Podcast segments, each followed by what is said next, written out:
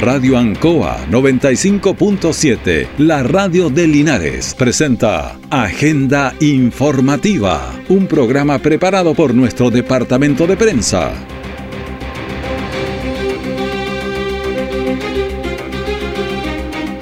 ¿Qué tal? Muy buenos días, ¿cómo están? Bienvenidos a Agenda Informativa de la Radio Ancoa en este día 18 de julio de 2023.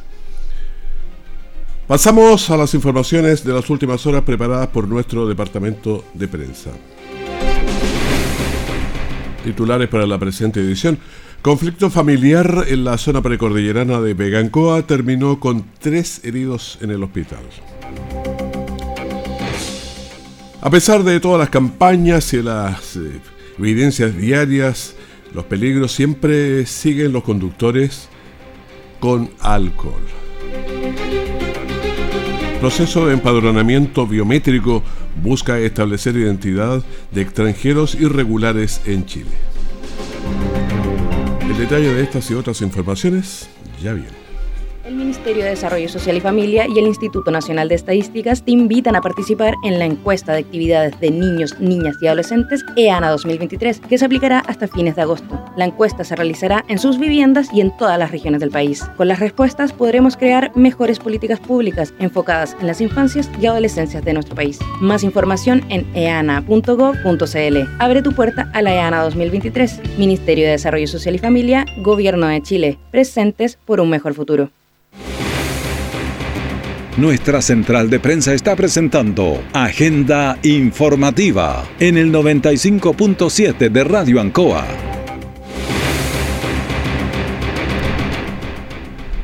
Un conflicto familiar en el sector Vega Ancoa en la precordillera de Linares terminó con tres personas heridas a bala.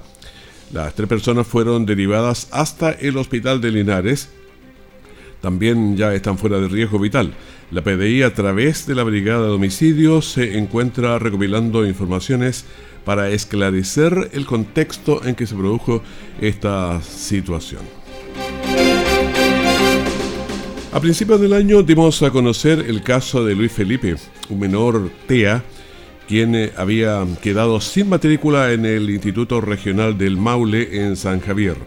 La madre del menor interpuso un recurso de protección en el juzgado de familia de la comuna, en donde se determinó que el menor ingresará a las clases y que volvió ayer. Escuchemos a Rayen Sepúlveda, que es la mamá de Luis Felipe. Bueno, ahora eh, el juzgado de familias hizo parte en una medida cautelar que, que se solicitó por mi parte entonces eh, decretó mm, una, acción innovativa donde ordenó, al igual que la Corte de Apelaciones de tal, que el reintegro del alumno al establecimiento. El menor estaba impedido para iniciar o impaciente por iniciar la jornada escolar.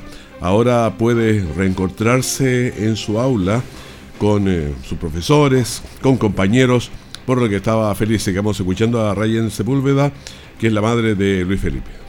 Eh, en estos momentos lo acabo de ingresar y la verdad que volvió a ser un niño feliz.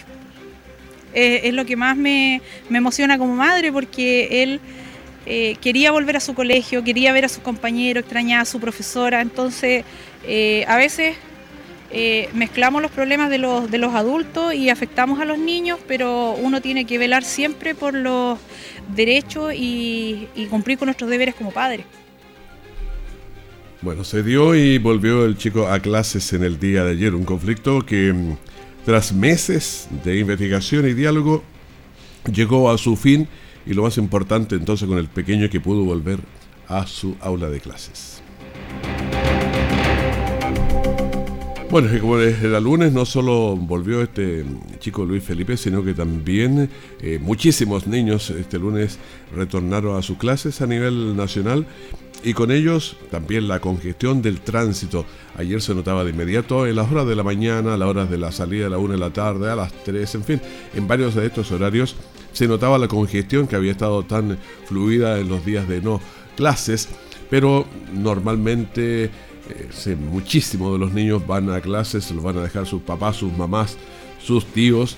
Eh, también los transportes escolares, de manera que había un flujo bastante más intenso en el día de ayer que se notaba. Bueno, eh, Estamos entonces en este regreso a clases y también otro detalle que mm, recordemos que el Ministerio de Educación continúa exigiendo el uso de mascarillas al interior de las salas de clase, quedando fuera en forma eh, afortunada, menos mal, lo, cuando están en espacios eh, abiertos o de gran ventilación, ahí en un gimnasio, en algunas partes abiertas, si hay poca gente, se puede estar sin, sin la mascarilla. Bueno, comienza la fase presencial de empadronamientos biométricos para migrantes irregulares. Tras el, proceso de autodenuncia por ingreso clandestino que culminó el día 30 de junio y la inscripción en el sitio web del Servicio Nacional de Migraciones, el CERMIG, se dio inicio el día lunes 17, ayer, a la fase presencial del proceso de empadronamiento biométrico cuyo objetivo es establecer la identidad de las personas que en los últimos años han entrado de forma irregular a nuestro país. Y vamos a escuchar a Humberto Aquebeque, que es el delegado presidencial de la región del Maule, que nos explica. Bueno, esto es muy importante para nosotros porque además era parte del programa del gobierno del presidente Gabriel Boric establecer un criterio que nos permita contar con información suficiente respecto de las personas que ingresan a nuestro país, sobre todo aquellas que ingresan por paso no habilitado, o sea, de forma irregular, y es eh, muy consecuente también con procesos que no solo tienen que ver con la regulación migratoria, sino que también con la persecución penal y sobre todo con materia de seguridad. Acá se está entregando información, obteniendo información de personas que han ingresado de manera irregular al país por paso no habilitado que además no tenemos antecedentes respecto de su rostro, sus huellas dactilares o incluso datos personales de, quienes ingresan y nos permite de esta manera tener un registro en caso de que algunos migrantes eh, al llegar al país decían ejercer actividades ilícitas y para nosotros desde ese punto de vista este proyecto viene no solo a reforzar la seguridad sino que también a regular la migración de nuestro país. Así que estamos muy contentos con que hoy día ya se inicie este proceso en la región del Maule que está desarrollado por el Servicio Nacional de Migraciones y la Policía de Investigaciones, lo que permite, por cierto, eh, y reiterando aquello, eh, generar procesos de migración segura, pero también entregar seguridad respecto a la situación de las personas que están viviendo en la región del Maule y han ingresado por pasos no habilitados. Para ser empadronados, eh, las personas extranjeras debieron haberse realizado la autodenuncia por ingreso clandestino ante la PDI hasta el día 30 de junio de este año e inscribirse en el sitio web del Servicio Nacional de Migraciones para ingresar su dato y agendar sus eh, citas presenciales. El registro biométrico incluye fotografía frontal del rostro y también la toma de huellas dactilares que son registradas en la PDI. Escuchemos al subprefecto Sergio Valdés, que es el jefe del Departamento de Migraciones y Policía Internacional de la PDI. Hoy día comienza el proceso de empadronamiento a todos los extranjeros que ingresaron por pasos no habilitados eh, y que se encuentran con su denuncia en el portal Cerofila hasta el día 30 de junio de, este año. Eh, estos extranjeros se tienen que eh, catastrar en la página del Servicio Nacional de Migraciones y ahí se les va a dar una cita para una agenda que nosotros vamos a tener todos los días, donde vamos a estar atendiendo acá en, la Trea Oriente, en el cuartel policial de la Oriente, el complejo policial, eh, para realizar el empadronamiento eh, biométrico, que consiste en la toma de impresión eh, dígito desidactilar y una fotografía además de los datos personales para tener una poder dar paso a una migración segura y ordenada, ¿no es cierto?, como lo, ordena el nuevo, la nueva ley de migraciones. El empadronamiento no constituye en ningún caso un proceso de registro de regularización es exclusivamente un proceso de registro de identidad para que el Estado conozca quiénes residen en el país y en qué lugar. Para eso eh, forma parte entonces de fortalecer la seguridad y la eficiencia de las políticas públicas. Y vamos a escuchar también desde el Servicio de Migración su representante Guillermo Aravena, quien agregó. Eh, bueno, lo que nosotros como Servicio de Migraciones eh, solicitamos a, los extranjeros como tal, eh, acercarse a las oficinas nuestras para recibir la información respecto de cómo se registran para que sean atendidas posteriormente por PDI y podamos tener un, catastro, digamos, de, de, todas las personas que han ingresado en forma clandestina al país, podamos en el fondo o finalmente poder buscar alguna forma de regularizar tal vez.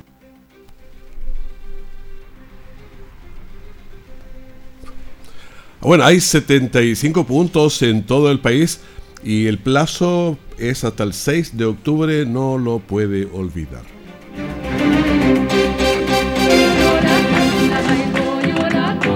Aún tenemos música chilenos, programa dedicado al mundo agrícola en Radio Ancoa de lunes a viernes desde las 12 horas. Reforzamos nuestra identidad.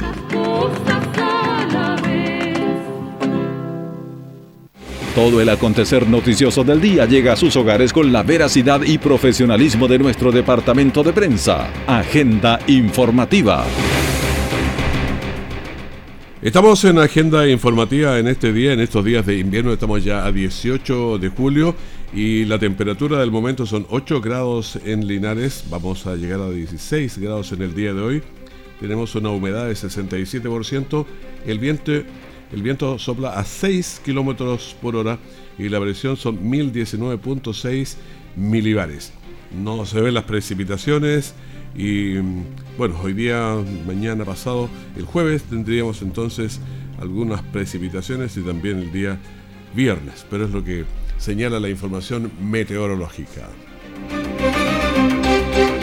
Vamos a conocer el informe de Carabineros, el mayor Miguel Cancino de la primera comisaría de Linares y da cuenta que se detuvieron 37 personas por diversos delitos, incluso los conductores por andar eh, conduciendo con el alcohol. Llama la atención esta información. Carabineros de Chile realizó una serie de acciones tendientes a la prevención del delito. Es así que se logró la detención de 37 sujetos por distintos delitos. También es importante señalar que también hubieron detenciones por conducir en estado de ebriedad y bajo la influencia del alcohol, lo cual claramente ha realizado y ha aumentado la ocurrencia de accidentes de tránsito.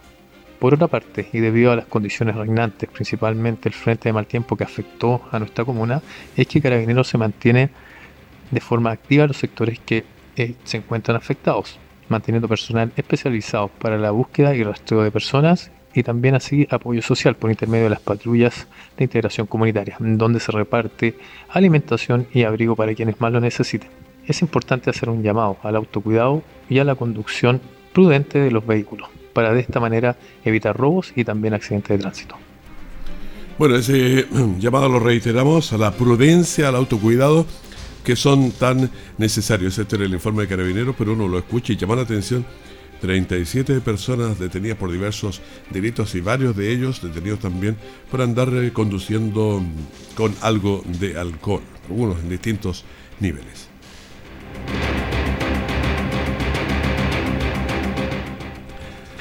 Se extiende la vigencia de los certificados de revisión técnica en el Maule para vehículos de los dígitos 4 y 5 y hasta el 30 de septiembre. Es un buen plazo más, pero hay que tener cuidado para no atochar eh, al final los servicios. Eh, escuchemos al senador Juan Antonio Coloma que nos informa. creo que esto es una muy buena noticia para mucha gente del Maule. Acaba de salir publicado ya en el diario oficial, o sea, está vigente la prórroga hasta el 30 de septiembre de todas las revisiones técnicas que debían hacerse en el Maule para los vehículos terminados en 4 y 5 que vencía estos días y que producto de la situación de lluvia frente a mal tiempo se hizo muy complejo. Entonces, con, e, a través de este decreto quedan postergados todas las revisiones técnicas de vehículos en el Maule entre 4 y 5 para el 30 de septiembre. Esto está un decreto ya tramitado el Ministerio de Transporte y creo que es una, es una buena noticia para muchas personas que obviamente necesitan cumplir con la ley, pero por la inclemencia del mal tiempo no habían podido. Bueno, entonces ya sabe que este plazo se puede postergar un poquitito, pero como le decíamos hay que tener cuidado porque lo que ha pasado con los carnés y con varias otras cosas que las vamos chuteando y se nos junta. O sea, yo sé que hay muchas personas que sí tienen que usar este, este beneficio porque tuvieron algún problema, eh, afectación en los vehículos, en sus casas. Ahí cae, pero como al niño al dedo. Pero quienes no hemos tenido eso, yo creo que sigamos haciendo el uso habitual porque de lo contrario en septiembre se nos van a llenar con los que tocaba ahora, los que tocaban antes, así que para que nos encontremos con e, este tipo de situaciones.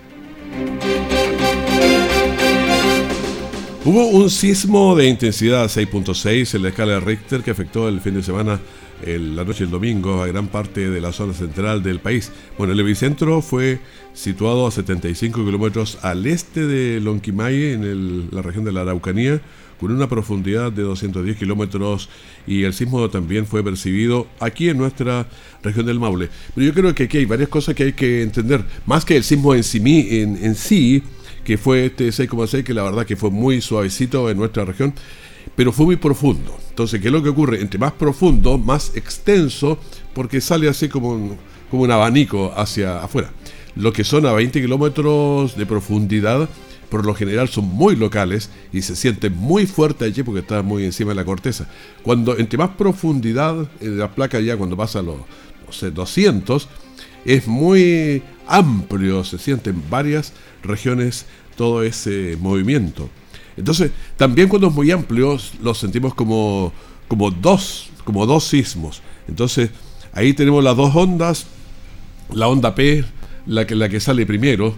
Entonces, esa, claro, cuando hay 200 kilómetros, llega bastante antes. El que está cerca siente un solo golpe, pero el que está lejos siente primero el, el P, entonces esas ondas primeras que viajan, entonces llegan, que son más rápidas, llegan, entonces uno dice, ya bajó el sismo y ahí llega el otro, las otras ondas, las ondas S. Entonces, por eso es que ocurre este tipo de cosas. Yo creo que hay que irlas refrescando. Tenemos eh, prácticamente 13 años y poquito más ya que no tenemos un sismo fuerte en nuestra en nuestras zonas. Entonces tiende pues ya a olvidarlas. De primera nos pusimos expertos, pero ya había pasado es como que tiene un amigo que le dice los errores, pero se lo dice porque ya los cometió uno. Entonces, aquí también tenemos que aprender antes.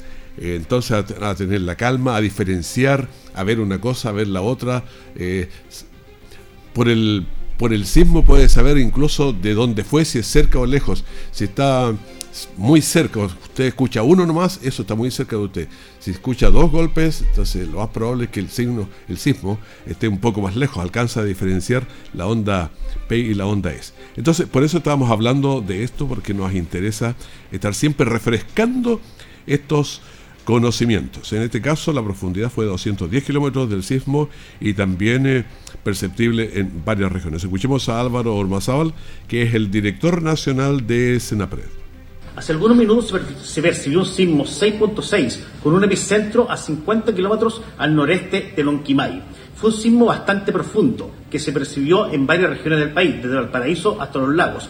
Al minuto no se reporta afectación ni a las personas ni a las viviendas. Hubo algunos minutos alguna congestión a las líneas telefónicas, pero no hubo cortes, se mantuvieron en todo momento eh, funcionando.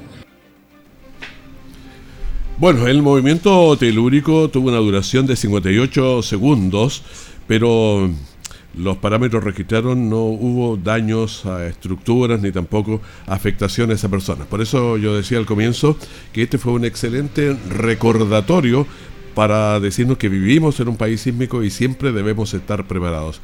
Eh, lo hemos comentado, nosotros tenemos sismos de gran intensidad cada, no sé, un promedio de 20 o 25 años. Tuvimos 1906, uno fuerte en Valparaíso, realmente fuerte. Después tuvimos, eso fue cuando estábamos en la onda de los 100 años, ¿ah? Imagínense, íbamos a cumplir 100 años como país y nos llegó un terremoto brutal. Después tuvimos el del 39 en Chillán, que también dejó la mayor cantidad de muertos que tenemos. Después el del 60, cuando estábamos preparándonos para el Mundial de Fútbol, nos llegó otro terremoto que sigue siendo el más intenso.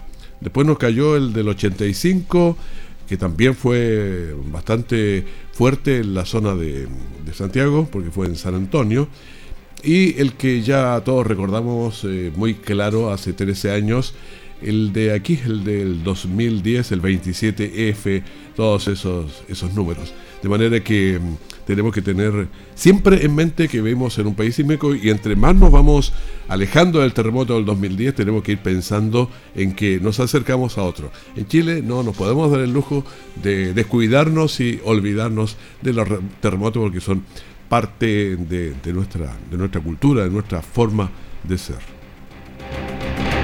Prepararse para el invierno es mejor de a dos. Como mi viejita y yo. Que nos cuidamos el uno al otro. Para pasar juntitos varios inviernos más. Vacúnate con la dupla para prevenir la influenza y el COVID-19. Dos vacunas que pueden ser administradas en un mismo día. Si eres mayor de 65 años, vacúnate contra la influenza y el COVID-19. Más información en minsal.cl o llamando a Salud Responde al 600 360 7777. Ministerio de Salud, Gobierno de Chile. Siempre en el lugar donde se produce la noticia están los equipos de prensa para que usted se informe primero. Agenda informativa. Y estamos hablando que estamos en los días fríos del invierno, fríos, van a venir lluvias. Entonces, ¿qué es lo que pasa? Que nos resfriamos, empezamos con todo, están las vacunas listas. Bueno, vamos a conversar con la directora comunal de salud, Carla Carrasco. Buenos días, ¿cómo está? Buenos días, don Raúl. Aquí un poquito resfriada. Ah, yo también ando un poquito resfriado, pero un poquito, porque está ahí con las vacunas, entonces uno dice le da un poquito más suave, pero. Ah, sí. Bueno, ¿cómo van las campañas? Las campañas, bueno, vacunación influenza, eh, estamos mejorando. La verdad es que hemos hecho una campaña bastante fuerte este último mes.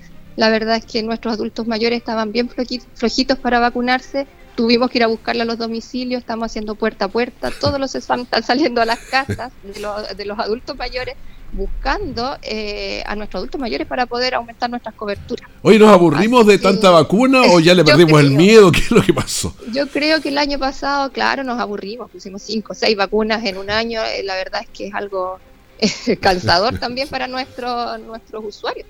Así que nos tocó este año ir un poco más, acercarnos más para poder encontrarlos en, su domicilio de una manera más, más cómoda también para ellos para evitar salir.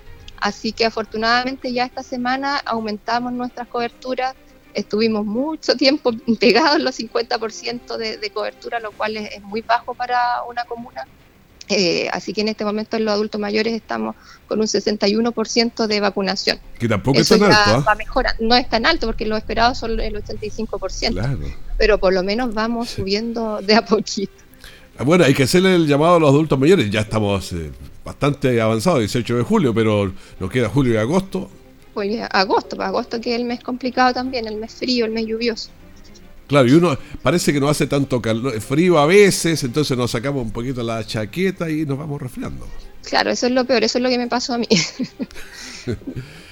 Pero, eh, ¿qué otros problemas tenemos? ¿El COVID ya se ha ido un poquito más en retirada?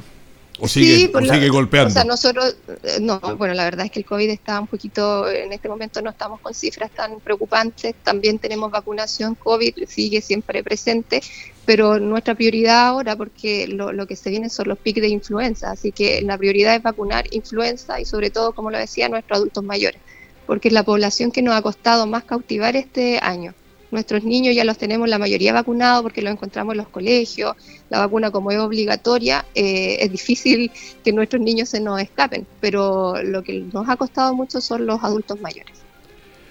Bueno, la salud en general de los niños, como ha estado, sí, están vacunados, pero bueno, había un problema con, algunos virus que estaban bien intensos y tenían saturados los hospitales y, y todos lados, pero ahora, ¿cómo ha bajado eso un poco? Sí, afortunadamente con las vacaciones también disminuyeron las consultas respiratorias, tanto en los servicios de urgencia como en, nuestros spam. Eh, por lo tanto, bueno, se ha visto favorecido en ese sentido, eh, gracias también a, que los niños han estado más en sus casas, han tenido menos contacto con otros niños. Así que aquí, bueno, aquí me encuentro en este momento en el SAR eh, y claro, se evidencia una disminución en las consultas. Claro, es, bueno mirar esas estadísticas como estamos. Hubo un trabajo que ustedes están realizando con el hospital para evitar precisamente que la gente llegara tanto al hospital. ¿Cómo funcionó todo eso? Si lo evaluamos un poco. Claro, nosotros comunalmente en el mes de mayo lanzamos nuestro SAR 24-7, o sea, nosotros abrimos las puertas desde ese día 16 de mayo, abrimos las puertas permanentes para no cerrarlas más, lo cual ha sido un gran beneficio para nuestra comunidad eh, ya que también disminuimos los tiempos de espera en, hospital. Eh, sacamos bastante gente que, acudía al hospital está viniendo para acá, por lo tanto es algo beneficioso para nuestra comunidad. ¿Y cómo, cómo están dando? Porque esto está recién partiendo la universalización de la, de la salud, los ISAPRES, en fin, todo que se estaban atendiendo en la atención primaria. Bueno, la verdad es que no hemos visto un gran impacto en, el aumento de, los nuevos inscritos. Eh, también se hace el llamado a que, la gente que, que CISAPRE, DIPRECA, CAPREDENA, se pueda acercar a nuestros centros de salud a inscribirse no se ha notado eh, como tanto, como les digo, lo que creíamos, un impacto que iban a llegar en masa, por así decirlo, los IPRECA, los usuarios de Capredena. No es así, pero bueno, es importante que sepan que las inscripciones están abiertas, que se pueden acercar a su centro de salud más cercano al, al domicilio e inscribirse, al igual que como lo hemos hecho siempre con nuestros usuarios FONASA. Los requisitos son los mismos y están eh, las puertas abiertas para todos. Yo pensé que iban a ir bastantes más, digamos, si, no una masa grande, pero iban a llegar, se iba a notar. Eh, los temores nuestros eran eso, que llegara mucha gente, que, que bueno, siempre las necesidades en salud existen, eh, teníamos como esos temores de no dar abasto, pero la verdad es que afortunadamente ha sido paulatino y eso también, bueno, es, bueno para nosotros para poder ir adaptándonos, ir, ir mejorando también de a poco. En la salud ustedes siempre están mirando más adelante. Eh, el periodo crítico siempre es invierno, pero después no sé si primavera trae otros estornudos, trae otros problemas.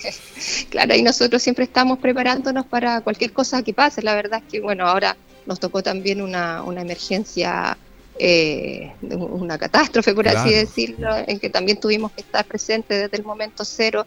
Por lo tanto, como salud siempre tenemos eventualidades que, que tenemos que saber resolver eh, inmediatamente. Con los caminos cortados, yo pienso a la gente de Chupayar, toda esa gente que tiene que venir a controles, eh, se pierde Esa, Nosotros hemos tratado, sí, hemos tratado de acercarnos lo más posible. Cuando mientras estén habilitados los caminos, nosotros de alguna manera llegamos con los profesionales de salud. Se salió desde el momento cero, como le digo. Eh, desde que supimos que, que estábamos ya con problemas, que se iban a habilitar albergues, nosotros también prestamos nuestro servicio inmediatamente. Bueno, le quiero agradecer este contacto con nosotros, aquí a la directora comunal de salud, Carla Carrasco, para contarnos de cómo estamos de la salud de la, de la comuna de Linares. Muchas gracias, don Raúl, a usted también. Que esté muy bien, pues, que se mejore de este pequeño resfrío que tiene. Aquí vengo, vengo a alzar para que me inyecten. Perfecto, muchas gracias. Muchas gracias, chao, chao. Chao, chao. Bueno, información siempre relevante porque el tema de la salud siempre es bueno y también la educación, otros temas que siempre estamos tocando porque son importantes. Despedimos así agenda informativa, primer bloque de la mañana aquí de la Radio Ancoa. Tenemos una mañana bien interesante, tenemos un programa muy bueno ahora a las 10 para que usted esté atento y atenta. ¿Le parece? Luego. Así que en cualquier momento también la información de último minuto. Muchísimas gracias.